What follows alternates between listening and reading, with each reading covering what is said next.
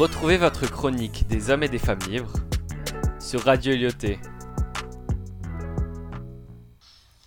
Bienvenue sur Radio Lyoté, la culture ne s'hérite pas, elle se conquiert.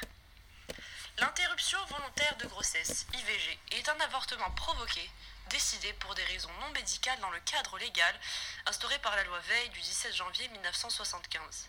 Son dispositif légal suit le Code de santé publique. Aujourd'hui, nous sommes en compagnie de l'historienne Madame Alonso. Elle nous racontera la vie extraordinaire de l'héroïne française qui s'est battue toute sa vie pour une multitude de causes, j'ai nommé Simone Veil. Bonsoir madame, merci d'avoir accepté de nous éclairer sur le sujet Veil.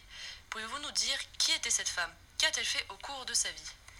Bonsoir, je vous remercie de m'avoir invité ce soir pour parler de cette incroyable femme, cette idole qu'était Simone Veil. Pour commencer, Simone Veil est née le 13 juillet 1927 à Nice et elle est morte le 30 juin 2017 à Paris. C'était une magistrate et une femme d'État française. Alors, nous savons que Simone Veil est issue d'une famille juive. Euh, et vous avez dit qu'elle est née euh, en 1927. Elle a forcément dû euh, vivre la Seconde Guerre mondiale, pas vrai? Donc effectivement, elle a été déportée à Auschwitz durant la Shoah et au printemps 44, elle avait 16 ans et demi. Donc les nazis ont assassiné son père, son frère et sa mère. Sans trop savoir si c'était à force de courage ou d'égoïsme, comme elle l'a dit un jour, elle a survécu à cet autre monde sur Terre.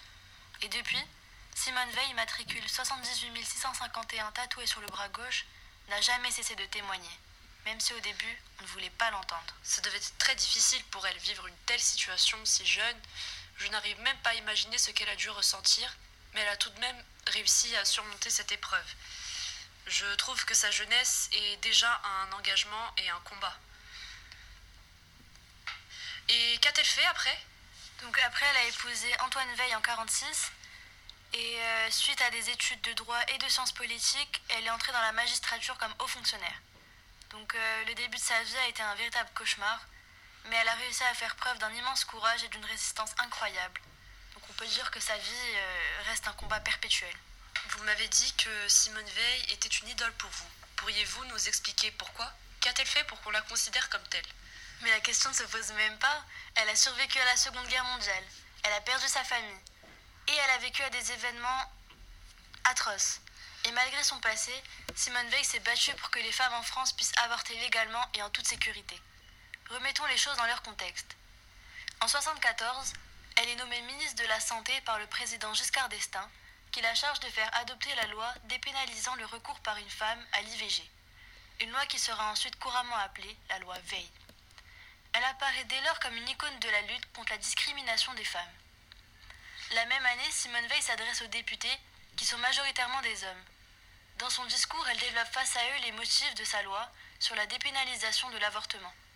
Elle leur explique très concrètement que Actuellement, celles qui se trouvent dans cette situation de détresse, qui s'en préoccupe? La loi les rejette non seulement dans l'opprobre, la honte et la solitude, mais aussi dans l'anonymat et l'angoisse des poursuites.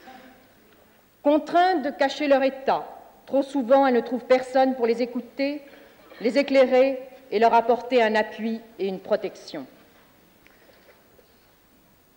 Parmi ceux qui combattent aujourd'hui une éventuelle modification de la loi répressive, combien sont-ils ceux qui se sont préoccupés d'aider ces femmes dans leur détresse?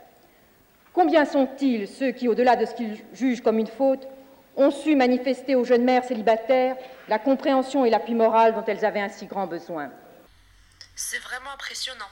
Tenir tête à toute une assemblée et défendre coûte que coûte ses idées, je ne peux qu'éprouver de l'admiration envers elle. Merci Madame Alonso pour votre avis et merci de nous avoir éclairé sur le parcours incroyable de Simone Veil. ce fut un plaisir. Et n'oubliez pas, la culture c'est comme la confiture, moins on en a, plus on l'étale. Mais c'est surtout l'expression du vivant. Retrouvez votre chronique des hommes et des femmes libres sur Radio Lyoté